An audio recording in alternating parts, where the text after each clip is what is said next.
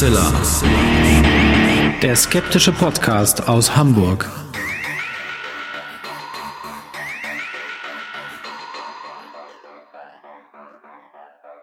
Hallo und herzlich willkommen zum 225. Mal bei Hoaxilla, dem skeptischen Podcast aus Hamburg. Wie immer bei mir die wunderbare Hoax Mistress Alexa. Hey und auch Ho, ihr da draußen, willkommen zu dieser neuen Folge.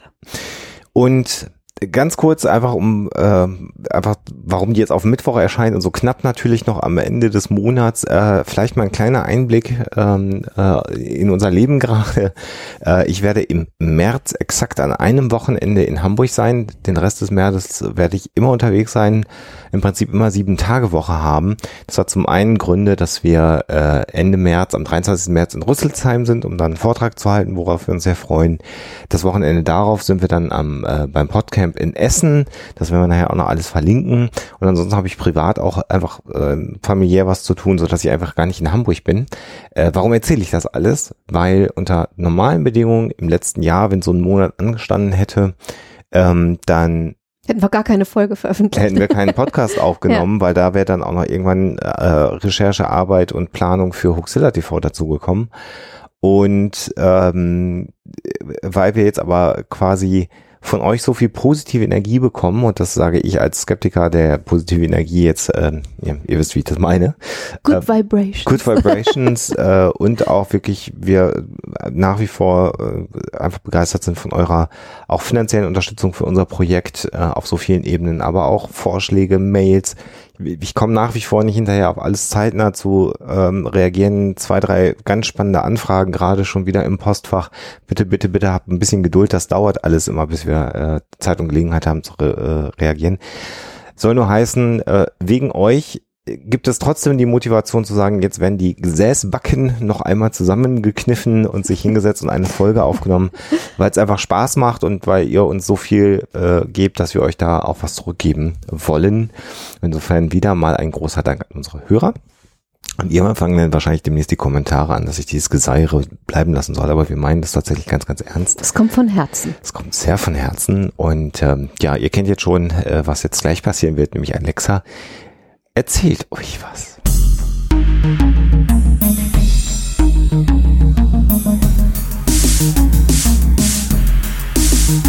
Die Story der Woche.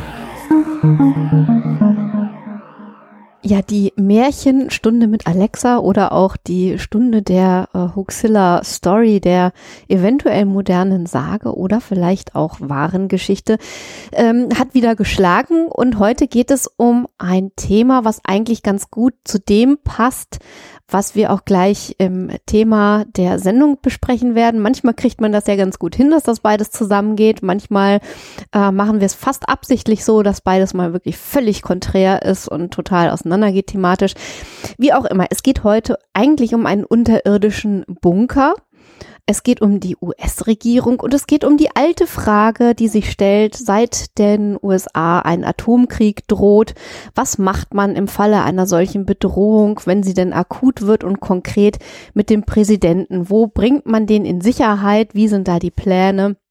Und nun haben wir ja einen ähm, Präsidenten im Weißen Haus sitzen, der sich sehr aufs Golfspielen verlegt. Also ähm, man kann jetzt mal gucken, irgendwie, wie so die Zeiten waren, in denen er tatsächlich im Weißen Haus äh, gearbeitet hat. Meistens, wenn er das dann macht, dann sitzt er, dann postet er auch mal gerne irgendwie ein Foto, wo er dann einsam, einsam an seinem Schreibtisch sitzt äh, und meint irgendwie, ja, ich bin jetzt euretwegen irgendwie hier im Weißen Haus geblieben und arbeite und so. Also er lässt es die Welt auch gerne mal wissen, wenn er das nicht macht mit dem Golf spielen. Da wir jetzt ja schon im quasi neunten Jahr von Huxilla sind und ich mir gerade so vorstelle, dass Menschen vielleicht in acht oder neun Jahren diese Episode hören, ja. äh, sollte man einfach vielleicht noch ganz kurz erwähnen, über welchen Präsidenten du gerade redest, damit die Leute das irgendwann noch einordnen können. Über welchen Meinst du, es gibt mal irgendwann noch einen anderen? Ich hoffe ja mal, dass die äh, amerikanische Demokratie dann doch so gefestigt ist. Bei denen ist in der Verfassung ja eigentlich geregelt, dass du nur zweimal darfst. Das ist ja eher so bei uns das Problem, dass wir immer so in den letzten Dekaden so ewige Kanzler hatten. Äh, ich hoffe, das bleibt auch so. Also hier ein Shoutout an die amerikanische Demokratie. Hoffentlich bleibt so bestehen. Ähm, es handelt sich um Donald J. Trump, so. den Mann im Weißen Haus.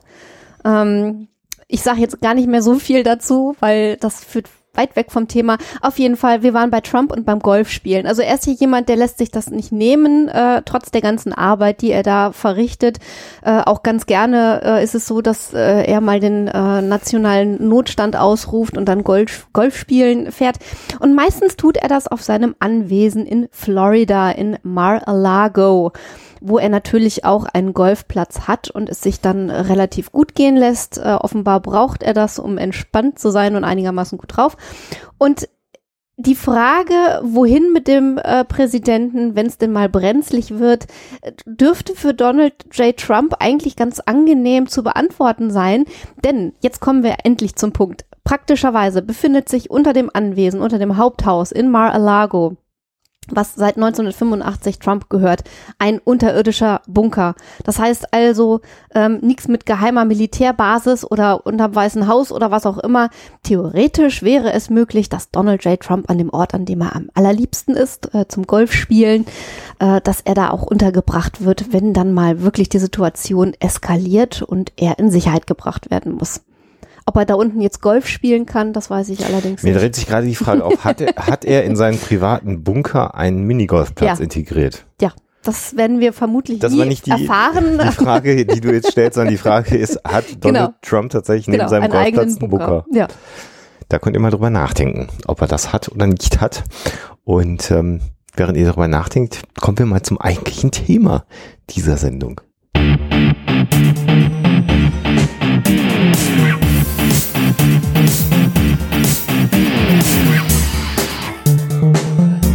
Thema der Woche. Ja, im heutigen Thema, ihr habt es natürlich äh, gelesen, wenn ihr in die, äh, auf den Episodennamen geachtet habt, äh, greifen wir etwas auf, das wir vor einigen Jahren schon bei Hoaxilla TV mal thematisiert haben. Das war damals eigentlich ein Wunsch von Simon äh, von den Rocket Beans, der uns irgendwann mal angehauen hat und sagte, aber an den Denver Airport Verschwörungstheorien, da ist doch was dran, macht da mal was zu. Damals äh, haben wir das äh, bei Hoaxilla TV ähm, dann auch getan und haben aber jetzt so beim Überlegen gedacht, eigentlich haben das ja nicht alle gesehen und das ist eher eine kleine Personenzahl und die Verschwörungstheorien rund um den Denver Airport und äh, die Art und Weise, wenn man sich das dann anschaut, was hinter diesen Verschwörungstheorien äh, steckt, ist eigentlich eine sehr, sehr schöne Übung, Fingerübung darin, äh, wie man diesen mit diesen äh, Verschwörungstheorien umgeht. Und ähm, deswegen haben wir gedacht, wir greifen das Thema jetzt nochmal auf im Podcast. Ihr werdet jetzt nicht die Tonspur von Huxilla TV hören, das machen wir nicht, sondern äh, das ist schon hier Original Content, wie man ja so neudeutsch sagt. Ein paar winzig kleine Neuigkeiten, die Ergänzung. sich seitdem ergeben haben. Ja. Genau, also insofern wollen wir darüber reden. Und der Denver Airport, ähm, für all diejenigen, die das nicht wissen, ist 1995 äh, fertig geworden, also eröffnet worden äh, und, und davor gebaut worden. Und das ist ein ähnliches Projekt zunächst mal gewesen, äh, wie der BER aktuell noch ist. Denn äh, Denver hatte eigentlich einen Flughafen äh, in der Stadt. Stapleton hieß das Ding. Und als es dann hieß, wir bauen einen neuen Flughafen, waren erstmal alle auch gar nicht begeistert, weil sowas kostet ja natürlich furchtbar viel Geld. Ich frage mich gerade, ob es zum BER auch Verschwörungstheorien gibt. Das müsste man eigentlich mal Mit Sicherheit. nachgucken. Äh, wenn sie denn nicht schon existieren, dann werden sie vermutlich bald existieren, wenn es auch nur die ist, ähm, dass die Illuminaten verhindern wollen, dass er fertig wird oder so. Zum Beispiel. ähm, also der, der, der neue Denver Airport liegt gut 25 Meilen außerhalb von Denver, also ein bisschen entfernt. Ähm, und äh, kurz gefasst, und wir werden so ein wenig mehr ins Detail natürlich gleich hineinschauen, ähm, sind Verschwörungstheoretiker und wenn man ins Netz hineinschaut, gibt's da dann wieder gleich Zehntausende von Verschwörungstheoretikern, die ihre Internetseiten mit den äh, Theorien rund um den Denver Airport betrei- äh, befüllen, äh, die der Ansicht sind, kurz gefasst, der Denver Airport ist das neue Hauptquartier der New World Order. Beziehungsweise das, was unten drunter ist, so mehr oder weniger, ne? weil ist ja nur Also die Spitze Airport des Ei genau, Eisbergs, genau, die Tarnung, die aber gespickt ist mit geheimnisvollen Hinweisen. So, und äh, wir wollen uns das jetzt mal einmal anschauen und das ist vielleicht auf der einen oder anderen Seite zunächst mal so, dass man sagt, oha, aber wenn man natürlich etwas genauer dahinter guckt, dann stellt man natürlich sehr schnell fest, dass an diesen Verschwörungstheorien nichts dran ist. Jetzt Ähm. haben wir schon gespoilert. ich glaube, in dem Fall können wir das wirklich. Wenig überraschend. Vielleicht so der erste Punkt, der äh, belegen soll, dass es äh, etwas Merkwürdiges am Denver Airport ist, ist die Tatsache, dass dieser Flughafen deutlich teurer gewesen ist als äh, angekündigt. Und das ist natürlich ein klares Indiz dafür, dass da heimlich Bauarbeiten durchgeführt wurden, von denen die Öffentlichkeit nichts weiß. Also man vermutet also, dass unter dem Denver Airport unterirdisch Bunkeranlagen äh, errichtet worden sind, damit die New World Order, wenn es denn zum Weltuntergang oder gar zur atomaren Katastrophe oder biologischen Katastrophe kommt, dort sich verstecken kann. Das kostet natürlich Geld und deswegen äh, sind die Kosten für dieses Großprojektes so stark explodiert und es gibt eben in, in den Augen der Verschwörungstheoretiker überhaupt gar keinen anderen Grund, warum die Kosten explodieren. Da könnte man jetzt einfach sagen, kommt vorbei, fahrt nach Berlin, guckt euch ja, den Flughafen genau, da will ich an. gar nicht wissen, was dann da los ist. Äh, guckt da mal auf die Uhr, die die Kosten zählt für den Berliner Flughafen und ihr werdet feststellen, Großprojekte sind mitunter auch mal ein bisschen teurer, als man das geplant hat. Ähm, es gibt auch unterirdische Bahnhöfe in Deutschland, die äh, gebaut werden, die extrem teuer sind und verschiedene andere Großprojekte. Auch die Elbphilharmonie hier in Hamburg war ein bisschen teurer, als man das ursprünglich geplant hat. Ähm, also das Argument, dass ein Großbauprojekt äh, letztendlich äh, teurer ist, als es vorher veranschlagt wurde, ist bedauerlich, weil es natürlich hier auch zum Teil ähm, um äh, öffentliche Gelder geht, wobei in Amerika muss man sagen, dass es meist Investoren sind, da kommen wir nachher nochmal drauf, auf die Investorengruppe, die in weiten Teilen auch diesen Flughafen mitfinanziert hat. Aber trotzdem äh, wird man natürlich da skeptisch, haha, wenn die Kosten explodieren. Aber das hat offensichtlich immer eher mit schlechter Planung zu tun, dass die Kosten explodieren. Und insofern wäre Oha, das jetzt noch nicht, nicht, wirklich ein Beleg dafür, dass da ein geheimes Hauptquartier gebaut worden ist. Zudem vielleicht noch ganz kurz der Punkt, dass es hieß, eigentlich ist der Flughafen überhaupt gar nicht nötig. Wir haben noch einen Flughafen, es gibt auch Stapleton.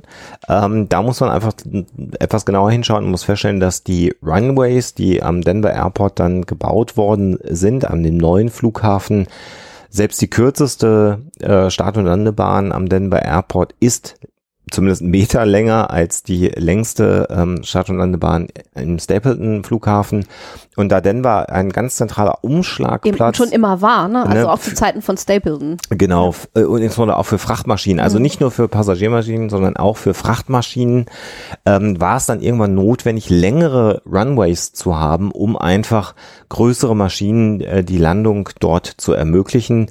Und das kann man natürlich bei so einem stadtnahen Flughafen dann irgendwann nicht mehr realisieren und muss dann eben aufs platte Land gehen, um dort die Stadt- und Landebahn länger bauen zu also können. Also dass äh, Flughäfen äh, etwas weiter entfernt sind von den großen Ballungszentren, von den Städten, zu denen sie eigentlich gehören, das äh, kennen wir ja nun auch. Also das ist ja, ja. jetzt auch nichts, äh, was einem so völlig unbekannt vorkommt, was völlig neu ist.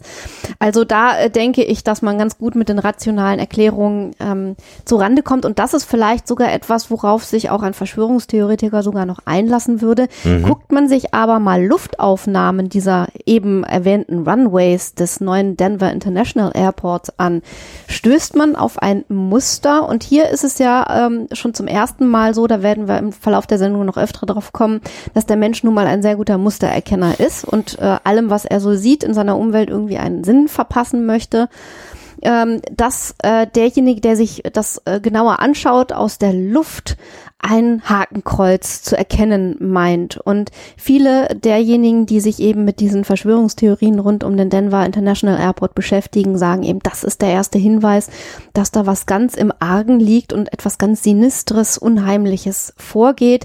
Denn warum würde ein normaler Planer der einen neuen Flughafen plant, die ähm, äh, Runways ausgerechnet in Form eines Hakenkreuzes anlegen, wenn er nicht, also den Menschen nicht damit irgendwas mitteilen wollte. Ja, also äh, ich, ich werde wahrscheinlich jetzt nicht direkt heute Abend, wenn die Folge veröffentlicht ist, es schaffen, noch alle Quellen zu verlinken. Das werde ich am Wochenende machen. Wie gesagt, ich bin unterwegs und äh, habe zum Wochenende hin Zeit und da werde ich mal noch richtig viele Quellen hier unter die Folge auf der Homepage dann knallen. Aber es gibt natürlich dann Grafiken, äh, in denen ein Hakenkreuz eingezeichnet ist und so, dann ist es ganz offensichtlich, dass das so aussieht. Wenn man sich Luftaufnahmen des Denver Airports anschaut, die äh, eben nicht so mit äh, farbigen Markierungen eingezeichnet sind, dann könnte man sagen, ja, das sieht so ein bisschen aus wie ein Hakenkreuz, was man da sieht. Und wenn man dann so ein wenig darüber nachdenkt, was sinnvoll ist, wenn man einen Flughafen betreibt, äh, wenn man möglichst viele Starts und Landungen ermöglichen möchte und auch auf wechselnde Wetterbedingungen reagieren möchte, dann möchte man eigentlich Start- und Landebahnen haben, die es ermöglichen, in jegliche Himmelsrichtung zu starten. Das hat auch was damit zu tun, dass wenn man Flugzeuge in zwei unterschiedliche Himmelsrichtungen starten lässt, es weniger Verkehr gibt, das ist besser zu koordinieren. Und wenn eben diese Start- und Landebahnen irgendwie dann letztendlich auf einen zentralen Punkt, nämlich den Flughafen zulaufen äh, sollen, ähm, dann ist irgendwann so ein Design, was irgendwie so Richtung Hakenkreuz geht, vielleicht gar nicht mehr so ungewöhnlich. Zumal, wie gesagt, die Runways, wenn man sie sich genau anguckt, nicht wirklich ein Hakenkreuz ergeben. Also das, das Problem ist halt, wenn du äh, dieses Muster erkennen willst, du nimmst dir halt, wenn du dann da drauf guckst, ein paar Linien her, die genau in dieses Bild Ja. passen, äh, aber ein paar Straßen, die eben so ein bisschen anders verlaufen und die nicht in dieses Bild passen, die lässt du dann außen vor. Also das ist halt wieder diese berühmte Mustererkennung und ähm, derjenige, der dann eben ähm, dieses Bild dort erkennen möchte, betreibt das, was äh, sehr viel äh, ähm, so in Sachen Esoterik und Verschwörungstheorien der Fall ist, nämlich das sogenannte Cherrypicking. Das heißt, ein paar ähm, Belege für die vorgefasste Meinung, die man hat, werden äh, berücksichtigt und werden auch immer wieder angeführt und wiedergekäut. Aber die Belege, die ähm, für das Gegenteil äh, existieren, die werden dann vernachlässigt. Also letztendlich, wie gesagt, die Fotos spätestens am Wochenende unter der Folge zu sehen, könnt ihr euch dann mal angucken, was ihr meint, ob das wirklich genau aussieht wie ein Hakenkreuz, so wie es ja gerne von den Verschwörungstheoretikern behauptet wird. Ganz kurz, übrigens äh, noch ähm, der Hinweis auch, ist gar nicht nötig, warum baut man einen neuen Flughafen? Der Denver International Airport war zumindest, als er gebaut wurde, der Flächen technisch zweitgrößte Flughafen der Welt. Ähm, die Größe von Flughäfen wird immer sehr, sehr, sehr unterschiedlich bemessen. Da geht es zum Teil um Passa Passagierzahlen, Starts und Landungen, äh, umgeschlagene Fracht gibt es als Kenngröße, aber hier geht es dann um, tatsächlich um die Fläche. Und da war Denver, wenn das nicht heute noch ist, äh, der zweitgrößte Flughafen äh, der Welt. Also das heißt, äh, die äh, Stadt Denver, der Staat Colorado, hat da einfach einen sehr, sehr großen Umschlagplatz gebaut. Ähm, das greift nochmal die Frage, warum baut man überhaupt so einen Flughafen nochmal auf. Jetzt haben wir über die ähm, Form der Anlage dieses Flughafens gesprochen und wenn es nur das wäre, dann könnte man sagen, okay, ja, kann man so und so sehen, ähm, dann ist das ja eigentlich gar nicht so interessant. Wenn man sich den Flughafen und das Gelände aber weiterhin genauer anguckt, dann stößt man auf viele weitere ungewöhnliche Dinge, die die Verschwörungstheoretiker immer dazu anstiften, ihrer Fantasie freien Lauf zu lassen. Mhm. Ähm, es geht äh, vor allen Dingen um Kunstwerke, die also in den Terminals und auch vor dem Flughafen irgendwie aufgestellt wurden und die den Menschen, und das kann ich tatsächlich auch nachvollziehen, Wollen wir nicht- teilweise sehr merkwürdig vorkommen. Wollen wir nicht erst noch die Freimaurer ins Feld führen, bevor wir auf die Ach Kunstwerke so, ja, eingehen? ich hätte, ja, ich hätte es jetzt andersrum gemacht, aber wir können auch gerne Dann machen wir erst die Kunstwerke. Nee, es ist Die mir- Frau hat immer recht. Ich weiß ja nicht, ob das was mit Recht oder nicht Recht zu tun hat. Nein, nein, nein. Kunstwerke. Ja, und zwar hat man äh, zum einen eine Statue, die wirklich gigantischen Ausmaßes Mhm. ist und ein riesiges blaues Pferd darstellt. Und zwar quietschblau. Zehn Meter Ja, groß, quietschblau. Wirklich, also es sticht einem richtig ins Auge. Äh, ein, ein steigendes Pferd mit wehender Mähne. Also es ist ein bisschen schade, dass wir jetzt hier äh, nur Audio haben und nicht Video. Manchmal ist das wirklich ganz nett, wenn man auch ein Bild dazu hat. Also man stelle sich ein, ein Mustang vor, ein, ein steigendes Pferd, wirklich so sehr dynamisch äh, in knallblau. Und der Witz ist, dass wenn es dann dunkel ist, die Augen rot leuchten. Und also mir selbst kommt es merkwürdig vor, weil ich jetzt Pferde nicht, also wenn es sich nicht äh, um wirklich dämonische Wesen handelt, nicht wirklich mit so rotglühenden Augen mir vorstelle. Ähm, vielleicht äh, außer bei Herr der Ringe oder äh, wenn es sich dann wirklich äh, um, um Sagenmotive handelt, weiß ich nicht, die wilde Jagd oder ähnliches. Ähm, deswegen äh, muss man natürlich äh, irgendwie immer, da es sich ja um Kunst handelt, das Ganze so ähm, ja auch diskutieren und vielleicht auch mal irgendwie ähm, versuchen herauszufinden, was der Erschaffer dieses Kunstwerks sich dabei gedacht hat. Auf jeden Fall steht jetzt dieses blaue Pferd mit äh, rotglühenden Augen da und die Verschwörungstheoretiker sind der Meinung, es handelt sich äh, um einen um eine Anspielung auf den Reiter der Apokalypse. Es kann sich eigentlich nur um eine Anspielung handeln, weil es gibt keinen Reiter, es gibt halt nur das Pferd. Ne? Also Ja, und vor allen Dingen, die, also wenn die, den Reiter der Apokalypse, du hast es ja gerade schon, eigentlich sind es ja die Reiter der Ja. Apokalypse und dann sitzen nämlich vier. genau. Und da geht's dann auch weniger um die Pferde, als mehr um die Reiter, die auf diesen Pferden reiten. Und Vielleicht ähm, wäre das Pferd dann auch fahl gewesen. Jetzt könnte es natürlich ein versteckter Hinweis auf die Genau. Reiter der Apokalypse sein. Ja. Und äh, man könnte sagen, gut, deswegen die rotglühenden Augen, also wieder New World Order, Weltuntergang, neue Weltordnung, das Bestehende wird zerstört. Ähm, man kann natürlich auch wieder anfangen und mal überlegen mit Occam's Razor, gibt es eine andere Erklärungsalternative, die vielleicht ein bisschen besser passt. Also vielleicht erstmal zur Pferdesymbolik und dann sollte man ähm, vielleicht einfach berücksichtigen, dass Wir haben, wir haben noch, entschuldige, dass ich dich unterbreche, wir haben noch nicht gesagt, ähm, was für einen tollen Namen die Verschwörungstheoretiker dem Pferd gegeben haben. Das finde ich so cool, das müssen wir hier unbedingt erwähnen, nämlich Lucifer. Also Lucifer, Ah. der Teufel und dann Blau, ähm, ne, Blue, das Pferd.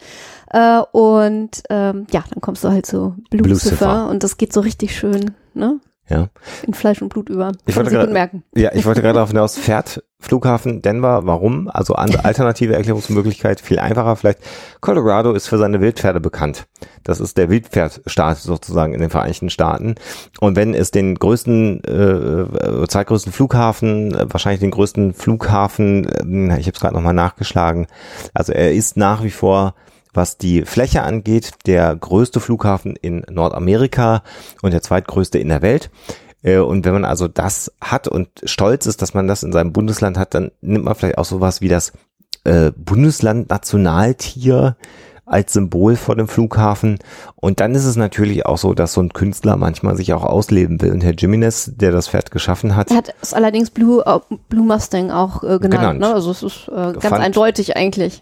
fand halt wahrscheinlich Blau einfach ganz toll. Es ähm, ist ja jetzt so, dass wir ähm, schon äh, auch mal anerkennen müssen, wenn tatsächlich ungewöhnliche Ja. Dinge ähm, mit solchen ähm, Verschwörungstheorien verbunden sind. Und hier muss man also wirklich die Spreu vom Weizen trennen und sagen, ganz ehrlich, ähm, dass diese Statue wirklich unter keinem guten Stern gestanden hat. Sie hat nämlich ihren Erschaffer sozusagen umgebracht. Der Mhm. äh, Luis äh, Jimenez ist 2006 umgekommen. Er ist von Teilen ähm, der, also von herabfallenden Teilen der Statue getroffen worden und so schwer verletzt worden, dass er diesen Verletzungen tatsächlich erlag.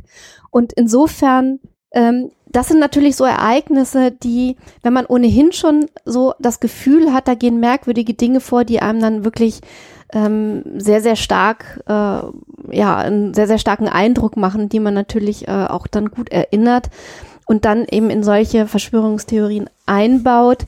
Äh, und insofern hieß es dann recht schnell, dass auf dieser Statue ein Fluch liegt. Ein solcher Unfall, so tragisch und traurig er ist, ist nun leider aber nichts Ungewöhnliches. Also auch beim Bau von allen möglichen anderen Bauwerken oder Statuen auch wieder oder wie auch immer hat es Unfälle gegeben, wird es auch immer Unfälle geben. Und insofern ist es natürlich äh, ein bisschen schwierig, äh, so etwas dort hinein zu geheimsen, aber es passt eben äh, sozusagen ins Bild, wenn man sowieso schon an Verschwörungstheorien glaubt. Ja, und interessanterweise hat das eigentlich auch nichts mit anderen zu tun. Also Eben. dass der Ja, Kün- ein also das, mit das, Theorien das- und, und, der, genau. und der Symbolik des Weltuntergangs. Also da Mhm. werden dann einfach Dinge, die Emotionen wecken, aneinandergereiht. Aber warum sollte jetzt ein verfluchtes Pferd das Symbol für die, die Welt, das Ende der Welt in der bestehenden Ordnung der New World Order äh, symbolisieren und der Künstler musste deswegen auch sterben. Also diese Verkettung von Dingen, Wobei es sicherlich auch Leute gibt, die dann behaupten, vielleicht wusste er zu viel und musste irgendwie zum Schweigen. Aber wie auch immer, das sind so diese typischen Mechanismen, die dann oft. Äh, Ich wollte jetzt nur an der Stelle da- darauf hinaus, dass Verschwörungstheoretiker natürlich dann wieder eine neue Geschichte erfinden, aber im Grundsatz Dinge, die Emotionen wecken, erstmal aneinandergereiht werden, aber in keiner kausalen Kette stehen. Und dann, wie du schon sagst, Alexa, machen natürlich die Verschwörungstheoretiker dann daraus wieder eine kausale Kette, aber in dem Moment, wo man einmal versucht, kurz die Emotionen auszuschalten, das nüchtern zu betrachten, dieses tragische Ereignis, stellt man aber fest, hm, ja gut, okay, das mag jetzt auch vielleicht gar nichts miteinander zu tun haben. Sei es drum. Das ist also die große blaue Pferdestatue und jetzt kommen wir aber zu dem zweiten, was die Leute auch sehr, sehr irritiert und zwar im Flughafen dann selber drin. Genau, und da äh, kommen wir dann, also es gibt im Denver Airport wahnsinnig viele Kunstwerke, Mhm. aber es gibt einige, einige wenige, die immer wieder von denselben Seiten irgendwie aufgegriffen werden äh, und dann eben in der Gerüchteküche landen und unter Verschwörungstheoretikern immer wieder als Beleg dafür hervorgehoben werden, dass es da eben nicht mit rechten Dingen zugeht. Und zu diesen ähm, be angeblichen Belegen für, für die Existenz eines Illuminaten oder Reptiloiden Hauptquartiers äh, werden immer wieder die Gemälde, die Murals von einem gewissen Leo Tanguma äh, angeführt. Und äh, dieser Künstler, äh, der selber einen Maya-Hintergrund äh, hat, ähm, hat auch einen, einen Kunststil, äh, der vielleicht so ein bisschen naiv anmuten kann. Ähm, und der auch in seinen Gemälden ähm, Probleme der Welt sehr, sehr deutlich anspricht. Also das macht er eigentlich in allen seinen Werken. Er hat mhm. eine Seite, die kann man sich auch im Netz angucken. Da kann man seine Gemälde, seine ähm, Wandmalereien sich äh, genauer anschauen. Und er beschäftigt sich eben mit dem Thema äh, Genozid, Krieg, Frieden, Zusammenleben der Völker. Und das ist natürlich für so einen Flughafen eigentlich ein sehr, sehr passendes Thema, denn ein Flughafen ist immer ein Knotenpunkt, ein Schmelztiegel der verschiedensten Menschen aus den verschiedensten Teilen der Erde, die da irgendwie zusammenkommen. Und insofern passt es perfekt eigentlich, wenn du genau solche Themen als Künstler ansprichst. Aber die Art und Weise, wie er das gemacht hat, äh, kommt denjenigen, die da etwas hinein äh, interpretieren wollen, doch sehr merkwürdig vor mitunter. Äh, eines der Bilder, was immer wieder äh, zitiert wird, ist das Bild eines, ja, letztendlich Wehrmachtssoldaten mit einer Gasmaske, der aber in der, du hast schon gesagt, naiven ähm, Kunstart von Leo Tenguma ein, fast ein bisschen aussieht wie ein Darth Vader schon fast mit dieser Gasmaske, der zum einen mit einem, äh, ja, Säbel, ähm, äh, ja, im Prinzip Kinder niedermäht und zum anderen dann auch noch ein ähm, Maschinengewehr mit einem ähm, Bajonettaufsatz in der Hand hat. Und hier soll also auch ganz klar. Und eine Taube mit dem Säbel attackiert. Ne? Attackiert, genau. Und hier soll äh, laut Verschwörungstheoretikern dargestellt werden, wie also die New World Order letztendlich äh, Frauen, Kinder niedermetzelt, Gebäude zerstört. Man sieht im Hintergrund noch äh, zerstörte Gebäude. Äh, und das soll also ein Sinnbild dafür sein, was geplant ist, wenn die New World Order die Macht ergreift. Und ähm, was dabei dann so, gerne dann aber außen vor gelassen wird, ist, dass auch gerade auf diesem Gemälde Rural, wie sie ja genannt werden, also Wandgemälde, ähm, rechts unten ein Blatt Papier abgebildet ist. Und wenn man dann dieses Blatt Papier sich genauer ansieht, äh, ansieht ist es ähm, ein Gedicht, das von einem Kind geschrieben wurde, das am Ende in einem Konzentrationslager verstorben ist. Und der Künstler selber, der ja noch äh, lebt, ähm, sagt selber zu diesem Kunstwerk, dass es hier natürlich ganz klar um eine Aufarbeitung, eine künstlerische Aufarbeitung ähm, des ähm, Zweiten Weltkriegs, des Genozid des Zweiten Weltkriegs äh, geht und ähm, deshalb diese doch sehr martialische Symbolik gewählt wurde. Aber natürlich, wenn man dort jetzt die New World Order hineininterpretieren möchte, lässt man außen vor, was der Künstler selber zu seinen Kunstwerken sagt hm. und sagt letztendlich, nö, ähm, ich weiß das besser, was er gemeint hat. Ja, und zwar auch, ähm, äh, was man hier wunderbar ablesen kann, ist, dass äh, die Menschen eben das äh, hineininterpretieren wollen, wollen mit einer vorgefassten Meinung an die Dinge herangehen. Das heißt also, sie haben im Prinzip die Erklärung schon fertig im Kopf und passen dann das, was sie sehen, äh, während der Interpretation genau äh, dieser vorgefassten Meinung an. Das heißt also, sie lassen sich äh, eben nicht darauf ein, äh, was sonst noch an Erklärungsmöglichkeiten vielleicht existiert, sondern sie lassen eben ausschließlich das gelten, was sie von vornherein meinten, dort zu sehen. Ähm, das ist ein Mechanismus, den wir halt immer wieder äh, bei solchen äh, ja und anderen Verschwörungstheorien sehen können.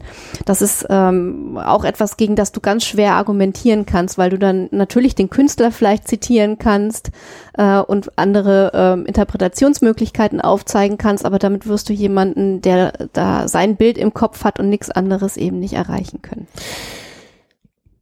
Auch hier werden wir spätestens zum Wochenende hin euch mal ein paar Bilder verlinken, dass ihr euch das anschauen könnt, euch selber einen Eindruck machen wird. Die Bilder sind sicherlich, weil sie auch sehr groß natürlich im Flughafen letztendlich sind, sehr beeindruckend, sehr bildgewaltig. Das sind sehr viele also es sind, es sind ähm, Bilder, Wandgemälde, in denen man spazieren geht, sage ich immer. Mhm. Da passiert so viel in diesen Bildern, dass man sie sehr lange anschauen muss, um alles zu erfassen, was da in diesen Wandgemälden abgeht. Ah, ein weiteres ist zum Beispiel ähm, das dargestellt halt, dass zum Beispiel auch Tiere in so merkwürdigen, durchsichtigen Behältern irgendwie mhm. äh, aufbewahrt werden.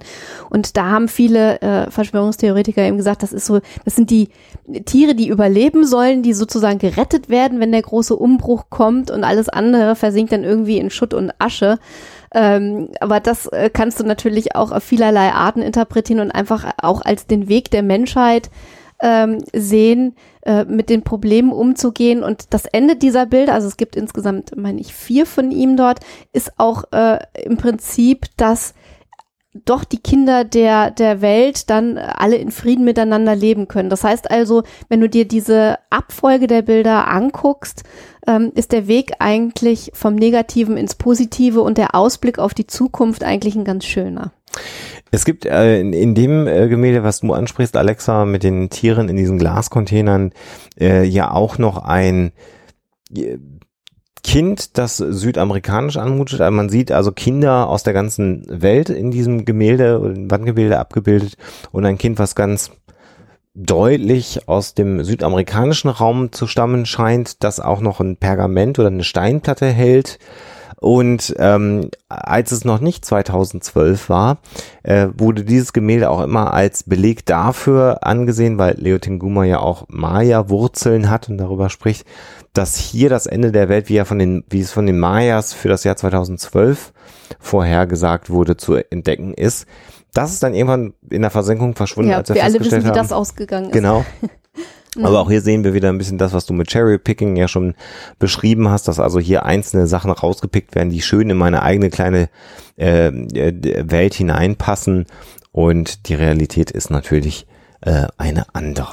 Was ich auch noch besonders schön finde, ähm, sind die Skulpturen in der Gepäckausgabe am Denver mhm. Airport, mhm. nämlich äh, Notre Denver, wie der Künstler sie genannt hat. Und ähm, da handelt es sich im Prinzip um so richtig altmodische klassische Wasserspeier, also äh, Gargoyles, wenn man so will. Mhm. Und äh, die so in so Koffern sitzen und da so rausgucken.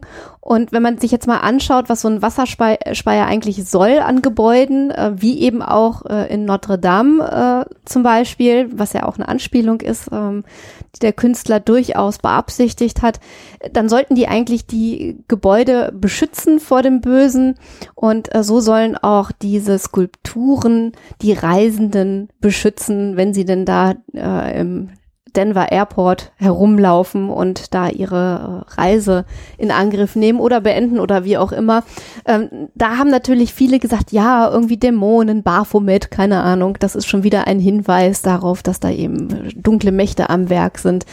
Äh, aber ich finde es halt einfach nur eine nette Idee. Also man kann sich natürlich über die ähm, einzelnen Skulpturen geschmacklich und auch ähm, mit Kunstverstand vielleicht äh, vortrefflich streiten, aber äh, das hat halt alles nichts damit zu tun, dass es irgendwelche versteckten Hinweise auf Reptiloide oder Illuminaten sind. Aber Hinweise auf die Templer. Ja, äh, ja, deshalb, ja, genau, ja, ja, genau. Ja, nein, die, aber. Die auch. Genau. Und wenn wir die aber nicht schon haben, dann sind es eben die Freimaurer. Ja, die haben wir wirklich. Genau. Denn es gibt ein, ähm, wie sagt man denn dazu, äh, ähm, äh, Foundation Stone, ähm, Grundstein, Grundsteinlegung, vielleicht so. Ähm, also ein, ein äh,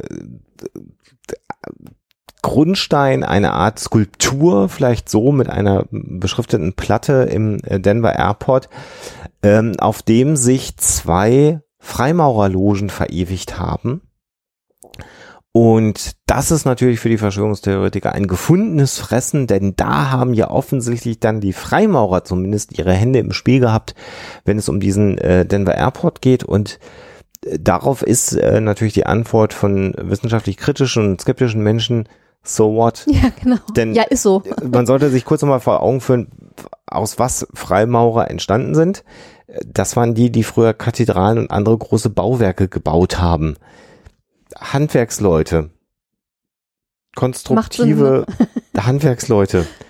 Und in Amerika gibt es eben immer noch sehr, sehr viele Handwerker und Handwerksunternehmen, die in Freimaurerlogen mit organisiert sind, weil das eigentlich der Kern dessen ist, aus dem äh, Freimaurerlogen mal entstanden sind. Und insofern ist es eigentlich nicht ungewöhnlich. Und wer durch ähm, Amerika geht und darauf achtet, und da gibt es auch Internetseiten, die das zeigen, wird an ganz, ganz vielen großen Gebäuden äh, Freimaurer-Symbolik sehen und identifizieren können, weil da eben Freimaurer mitgearbeitet haben. Und selbst in Deutschland gibt es durchaus Gebäude, an denen Freimaurer mitgearbeitet haben und auch da gibt's dann die entsprechende Symbolik. Also ist das eigentlich erstmal gar nicht ungewöhnlich. Sehr schön finde ich aber die Geschichte, dass über dieser Platte noch eine zweite kleine Platte angebracht ist mit so ganz merkwürdigen Zeichen so aus Messing. Und auch einem Freimaurersymbol. Und natürlich Zirkel und Winkelmaß.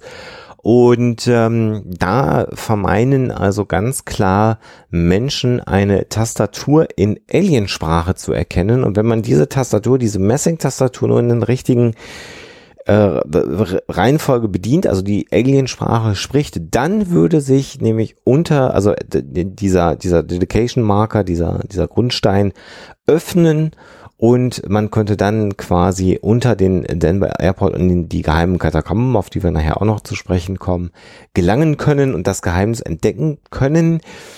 Doch ähnlich wie beim Voynich-Manuskript hat bisher den Code noch niemand entschlüsseln kann.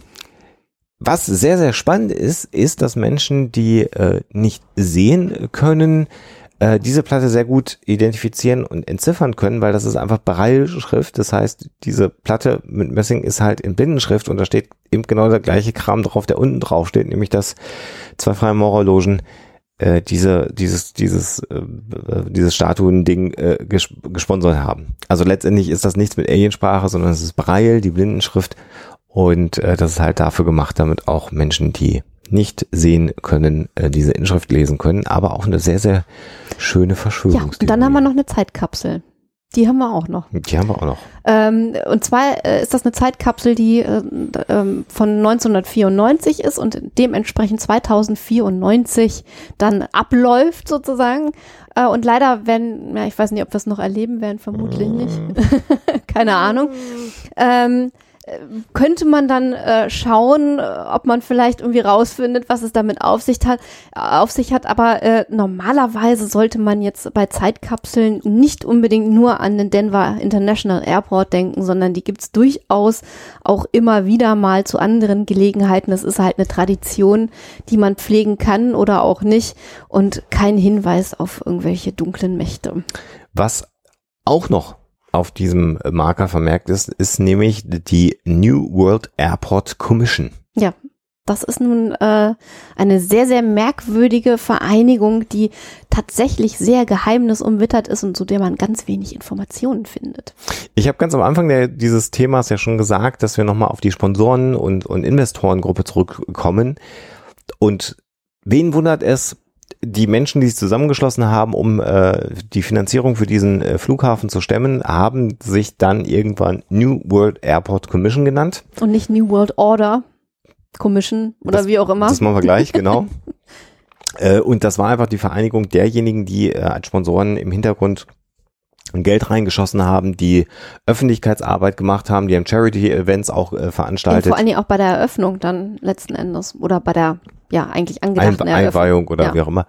Und ähm, äh, als der Flughafen dann fertig war, haben die sich halt wieder aufgelöst, weil es keine Notwendigkeit mehr gab, äh, dass diese Vereinigung weiter existiert.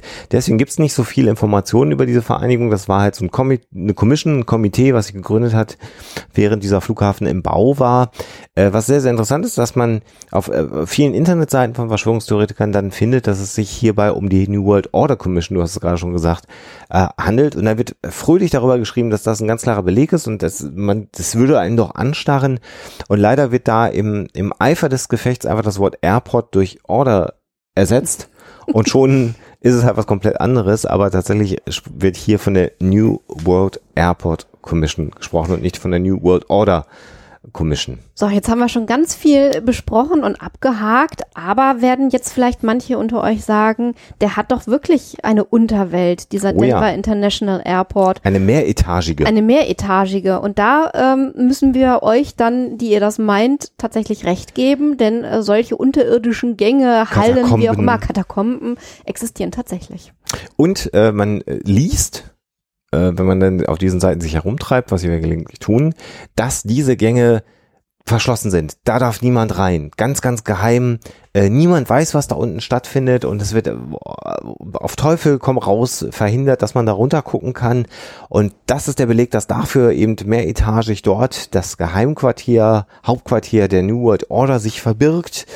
Und es wird also sehr darauf versteift, was da unten sein kann. Und ähm, man findet relativ schnell auch dann aber tatsächlich in der echten Welt Fernsehteams, die im Rahmen von Nachrichtensendungen äh, da unten drunter unterwegs waren und dass das nicht so wirklich ganz groß an die Glocke gehängt wird, was da unten stattfindet, hat was damit zu tun, dass das Budget maximal überschritten worden ist für den Denver Flughafen.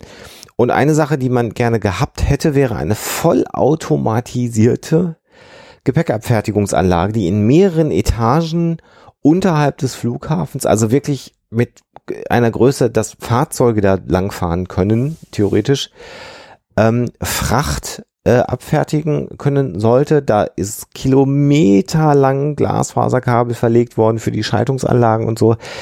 Das Problem, was die hatten, ist, das Ding hat nie funktioniert. Und jetzt hat man das Problem, dass man also eine mehretagige Fracht- und Gepäckabfertigungsanlage hat, die nicht funktioniert, aber man tatsächlich ja letztendlich Fracht und Gepäck transportieren muss. Also was passiert unter dem Denver Airport?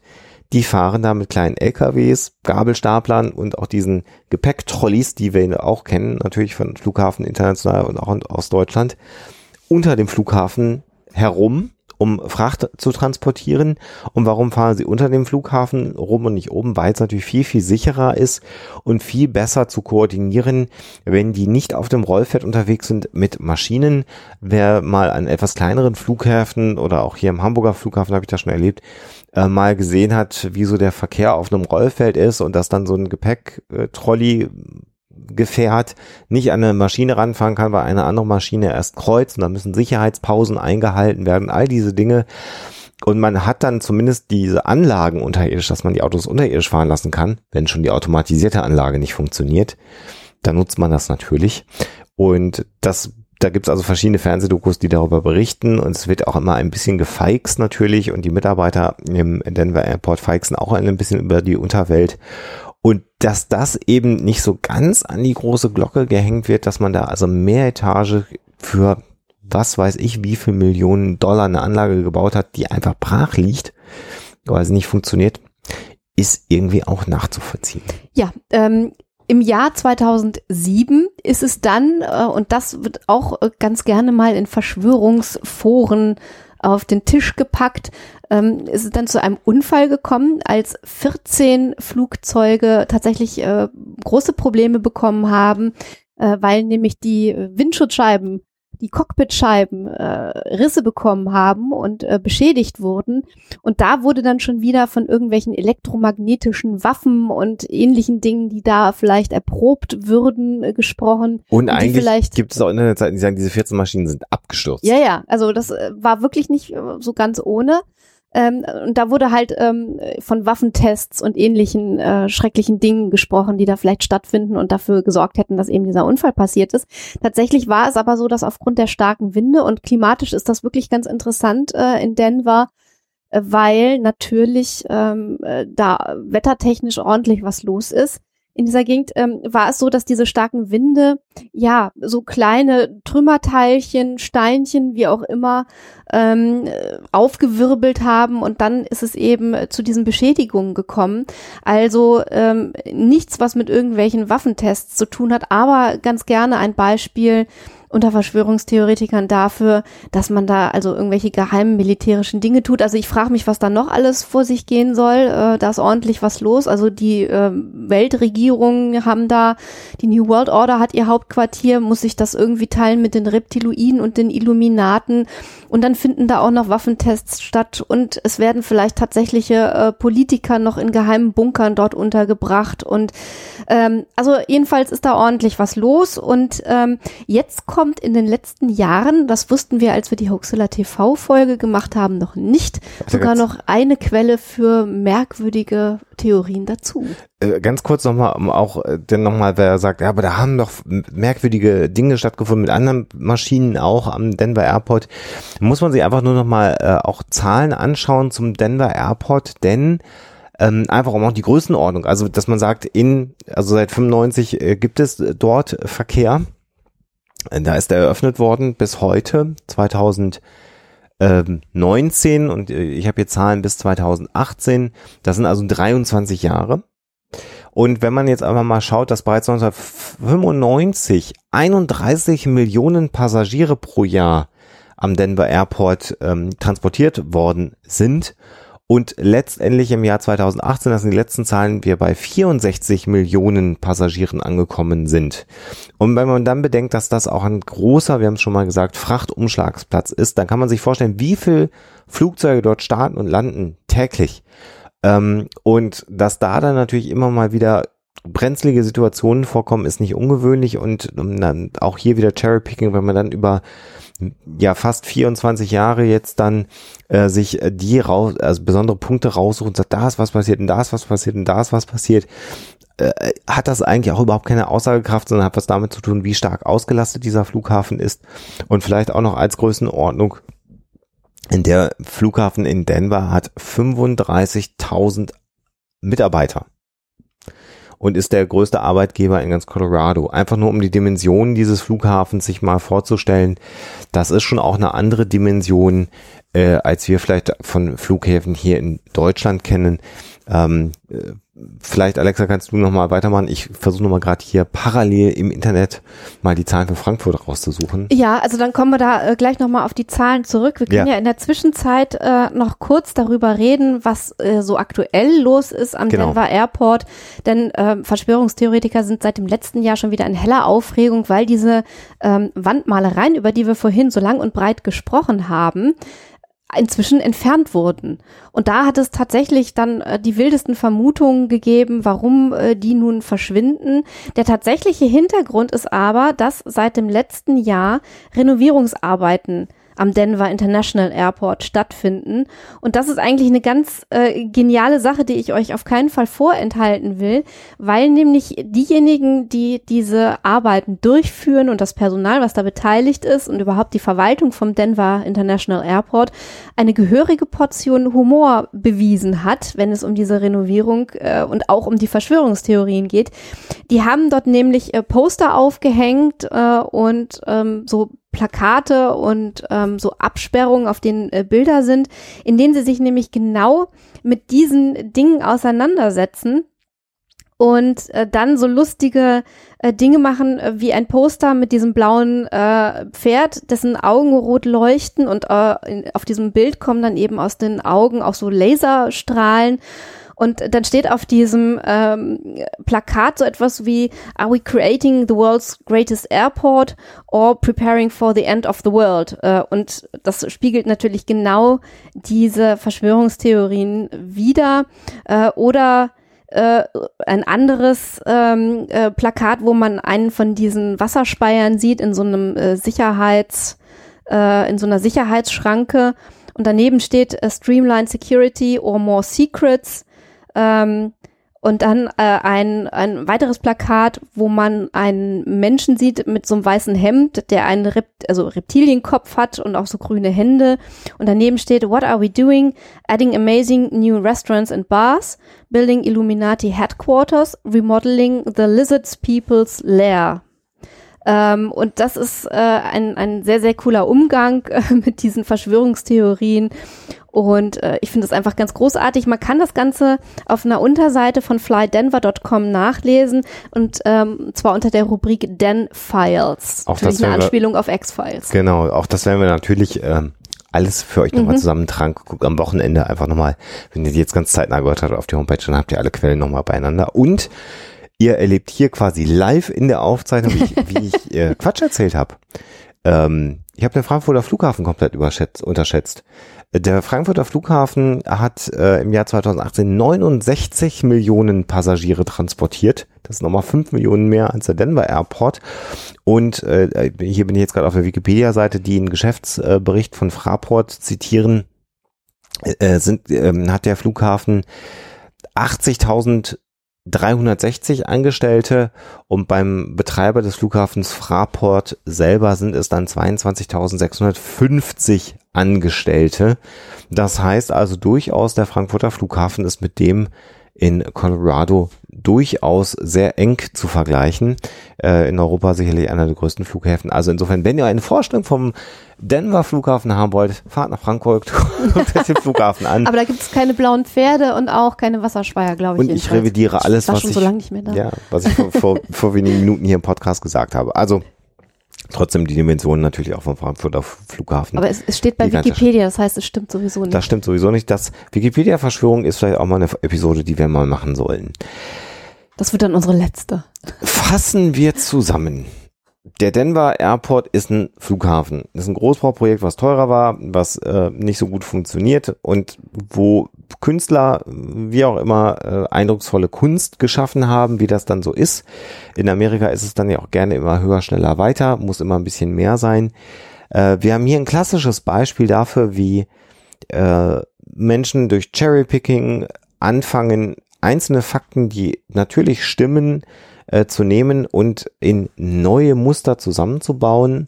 Und wer denn dann Und der, das, das alles sozusagen mit der Schablone, die sie sowieso schon im Kopf haben. genau, wer nämlich der Überzeugung ist, dass es eine New World Order gibt, wird hier natürlich dann Hinweise darauf geben und äh, Symboliken finden, die das belegen, dass es die New World Order gibt. Wenn ich jetzt Chef einer New World Order wäre, was ich nicht bin, Das Und- sagst du so. Ja, sag ich so. Das ist alles eine Rauch Nebelkerze. ähm, äh, und mir ein Hauptquartier bauen wollen würde, in dem ich dann mich verstecken kann, wenn die atomare Katastrophe kommt. Und ich will aber nicht, dass der normale Pöbel da auch mit reinkommt. Würde ich dann das Ding komplett mit Hinweisen vollpflastern? Oder da würde ich dafür sorgen, dass es geheim bleibt? Und unauffällig vor allen Dingen. Ne? Einfach völlig belanglos und äh, ja, Er soll nur heißen, äh, tatsächlich, wenn es eine, eine NWO gäbe, äh, würde sie sicherlich nicht überall Hinweise darauf platzieren, dass äh, dort sich ihr Hauptquartier befindet, sondern würde es natürlich geheim halten wollen. Und auch hier wieder eine klare Beleg eigentlich für mich dafür, dass es halt eben nicht irgendwas Besonderes also hat. Es ist ja ganz, ganz oft bei, bei solchen äh, Verschwörungstheorien so, dass du dieses angebliche super doll äh, Geheimwissen hast, was dann nur einigen wenigen Eingeweihten zugänglich gemacht wird, jedenfalls äh, denjenigen, die nicht zu den Schlafschafen zählen. Äh, während da im Netz irgendwie 40.000 Seiten rumgeistern, auf denen das dann alles plattgewälzt wird und breitgetreten wird und überhaupt gar nichts mehr geheim ist. Ähm, das ist so, so eine Diskrepanz, die hast du halt total häufig. Ähm, es wird ganz gerne immer so das Argument äh, von Verschwörungstheoretikern angeführt, ja, aber hiding in plain sight, also ähm, sich sozusagen vor aller Augen äh, verbergen. Und äh, das sei dann halt irgendwie ähm, Beleg dafür, dass es eben sehr wohl solche Hinweise geben könnte und trotzdem ein geheimes Hauptquartier unter dem Denver Airport etc. Äh, aber wenn man bei solchen Theorien eben genauer hinschaut, dann, dann sieht man, dass das nicht wirklich Sinn macht. Also, dass du da halt noch ganz andere äh, äh, Mechanismen hast, die dann greifen bei den Verschwörungstheoretikern. Ich habe mal Spaß gemacht und einfach Denver Airport Verschwörung mal reingehackt und eine große internationale Suchmaschine bei dem deutschen Denver Airport Verschwörung wirft mir 30.200 Ergebnisse raus Und wenn ich äh, Denver Airport Conspiracy eingebe, also quasi den amerikanischen oder englischen Begriff, dann sind wir bei 2,76 Millionen Treffern. Naja, es ist halt ähm, erstaunlicherweise immer noch beliebt. Ne? Also Ja. bis hin zu so Oberverschwörungstheoretikern wie Alex Jones ähm, Ja. beschäftigen die sich alle unter anderem auch irgendwie mit dem Denver Airport und äh, wollen da irgendwelche Dinge gesehen haben oder auch nicht. Satanisch, illuminatisch, reptiloidisch, wie auch immer. Um es nochmal abzubinden, ähm, bei all diesen Dingen ähm, ist es sehr, sehr hilfreich, immer genau hinzuschauen, hinter hinter die Verschwörung zu schauen und einfach zu schauen, was verbirgt sich denn tatsächlich hinter etwas, was auf einer verschwörungstheoretisch angehauchten Seite, und die erkennt man eigentlich in der Regel immer sehr, sehr schnell, ähm, äh, behauptet wird. Und es gibt ja genügend andere Quellen, äh, wo man recherchieren kann. Und es gibt den gesunden Menschenverstand. Also ein Pferd, das die Reiter der Apokalypse äh, symbolisieren sollten. Also wenn ich das symbolisieren will, müssen es halt vier Pferde mit Reitern sein und dann müssen die irgendwie vielleicht sogar im Idealfall so ein bisschen aussehen wie die Wraith bei Herr der Ringe, weil das ist tatsächlich eine Anspielung natürlich daran gewesen. Ähm, aber ja, äh, das einfach einschalten und einfach nicht darauf hin reinfallen, dass Dinge, die nicht kausal miteinander verkettet werden, die aber irgendwie emotional sind und irgendwie auf Show ausgelegt sind, einfach hintereinander gestellt werden und man den Eindruck hat, dass sie in einer kausalen Kette stehen. Und vielleicht vorher gucken, wie voreingenommen man selber ist. Ja. Also vielleicht nochmal vorher schauen, ob man da irgendwie emotional investiert ist äh, in so ein äh, Thema und dann vielleicht gucken, ob man die Emotionen mal rauslässt. Äh, und ich finde auch, wenn man feststellt, dass da nichts dran ist an den Verschwörungstheorien, Spaß macht es irgendwie trotzdem, sich mit dem Thema zu beschäftigen. Also äh, guckt alle ins Netz, schaut euch die Seiten an, macht euch eure Gedanken und habt Spaß dabei. Genau. Und jetzt lösen wir das auf mit Herrn Donald J. Trump Genau. und seinem Bunker am Golfplatz. Die Auflösung.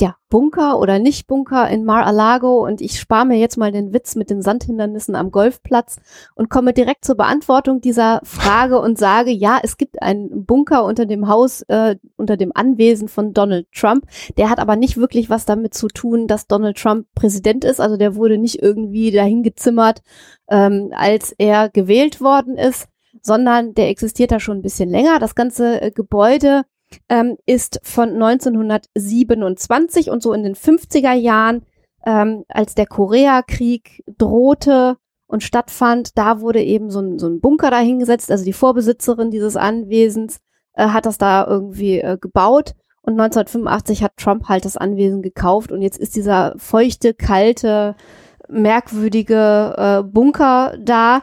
Äh, und es ist natürlich die große Frage, ob im Falle eines Falles er wirklich dahin gehen würde. Wahrscheinlich eher dann doch nicht. Ähm, aber ja, gucken wir mal. Wir hoffen mal für die amerikanische Bevölkerung, die es absolut nicht verdient hätte, wenn sowas passiert, dass so ein Fall überhaupt gar nicht erst eintritt. Das wäre sowieso das Beste. Genau. Ja, damit äh, sind wir am Ende der Episode. Wir können nochmal die Hinweise geben auf die nächsten Termine. 23. März Rüsselsheim da haben wir äh, verlinkt. Beim letzten Mal schon auf der Homepage werden wir wieder verlinken. Da halten wir einen Vortrag zum Thema Verschwörungstheorien in den sozialen Netzwerken. Äh, da könnt ihr uns sehen. Wir sind vom 29. bis 31. März beim Podcamp in Essen. Im Prinzip eine Riesensause, Hörertreffen und da haben wir auch tatsächlich mal ein bisschen Zeit. Ähm, irgendwie bin ich zwar nicht zu Hause, aber dann bin ich in Essen und dann können wir auch sicherlich mal ein Käffchen trinken und quatschen und das wird bestimmt total nett.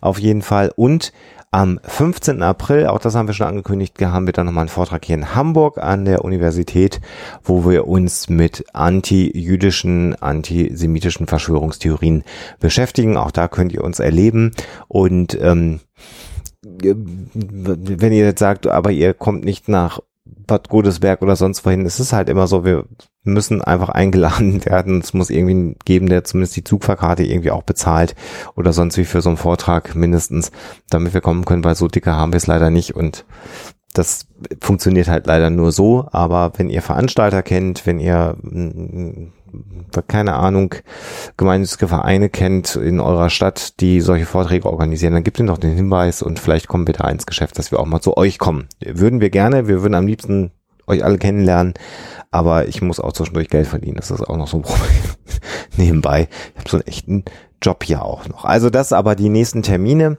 äh, die wir haben. Es wird noch mehr Vorträge in diesem Jahr geben und wir weisen dann immer wieder gerne darauf hin, wollen uns nochmal artig bedanken oh, für ja. all diejenigen, die uns unterstützen. Von Herzen. Ähm, und habe ich irgendwas noch vergessen? Die ähm, Bücher vom Buddler sind inzwischen verlost. Äh, vielen Dank auch da wieder für alle, die beim Gewinnspiel mitgemacht haben. Und das ist jetzt die letzte Episode im Februar. Es wird allerdings in der ersten März-Episode auch wieder was zu gewinnen geben. Das kann ich auch schon mal ankündigen. Ähm, insofern, irgendwie klappt das gerade ganz gut, dass wir immer ein bisschen was zu verlosen haben. Ähm, so einmal im Monat. Und vielleicht noch als letzter Hinweis, dass äh, für all diejenigen, die, die diesen Podcast auch hören, minutenweise Matrix im März noch weitergehen wird. Das werde ich ganz oft gefragt. Also im März geht's weiter mit minutenweise Matrix, wer das hört. Ihr habt gerade Pause, ne? Wir haben gerade eine Pause. Äh, am 8. März gibt es eine neue Episode des Psychotalks mit den Kollegen äh, Bartoschek und Rudlauf. Da freue ich mich drauf. Schlafen und Träume ist dort das Thema. Das wird sicherlich auch sehr, sehr interessant, kann ich ankündigen.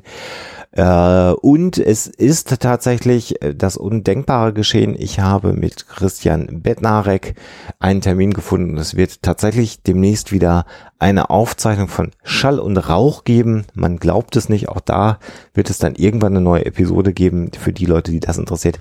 Und wenn ich jetzt noch meinen Botschafter im Vatikanstaat mal wieder zu packen kriege, auch da bemühe ich mich drum, wird es auch noch eine neue Folge Glaubenssache geben und vielleicht ganz hinten dran noch geschoben Neuschwabenland Buch. Auch da werden wir immer wieder gefragt. Mhm, zu Recht. Ähm, Alexa hat Schmu mit Erzat Ernst gerade beendet. Alexa äh, steigt jetzt mehr in Neuschwabenland rein, weil sie da auch mitschreibt. Und wir werden für alle Unterstützer, die das Buch unterstützt haben vor langer Zeit, ähm, das so handhaben, dass ihr die Kapitel, die äh, entstehen, nicht jetzt nicht alle, das wäre blöd, was wäre wie so ein Starschnitt, aber die ersten Kapitel, die fertig sind, werden die Unterstützer dann vorab von uns bekommen und äh, das Buch wird erscheinen und wir gehen so langsam richtig konkret an Schreiben dran. Veröffentlichungstermin kann ich noch nicht nennen, aber es ist nicht vergessen und ähm, auch da geht es weiter. Das ist so langsam, äh, baut sich bei uns alles um und wir kommen wieder zu unserem Kernelement zurück, zu dem, was uns am allermeisten Freude macht. Podcast und alles, was mit Huxilla zu tun hat. Und das ist eigentlich ganz, ganz toll. Und ihr ermöglicht das in einem ganz großen Umfeld. Und deswegen habe ich das auch gerade mit den ganzen anderen Podcast-Produktionen gesagt. Das passt alles zusammen, weil Huxilla uns wieder so viel Freude mm. und Spaß macht. Oh ja. Ähm, und deswegen sagen wir das. Wünschen euch alles Gute. Erstmal. Bis demnächst. Und natürlich immer schön skeptisch bleiben. Tschüss. Der Huxilla Podcast ist und wird für immer ein kostenfreier Podcast bleiben. Aber ihr könnt unsere Arbeit gerne unterstützen mit Flatter oder als Patronen bei Patreon oder über PayPal oder über unsere Amazon Wishlist. Geht auf unsere Seite, klickt auf die entsprechenden Links und dann findet ihr dort die Informationen. Dankeschön.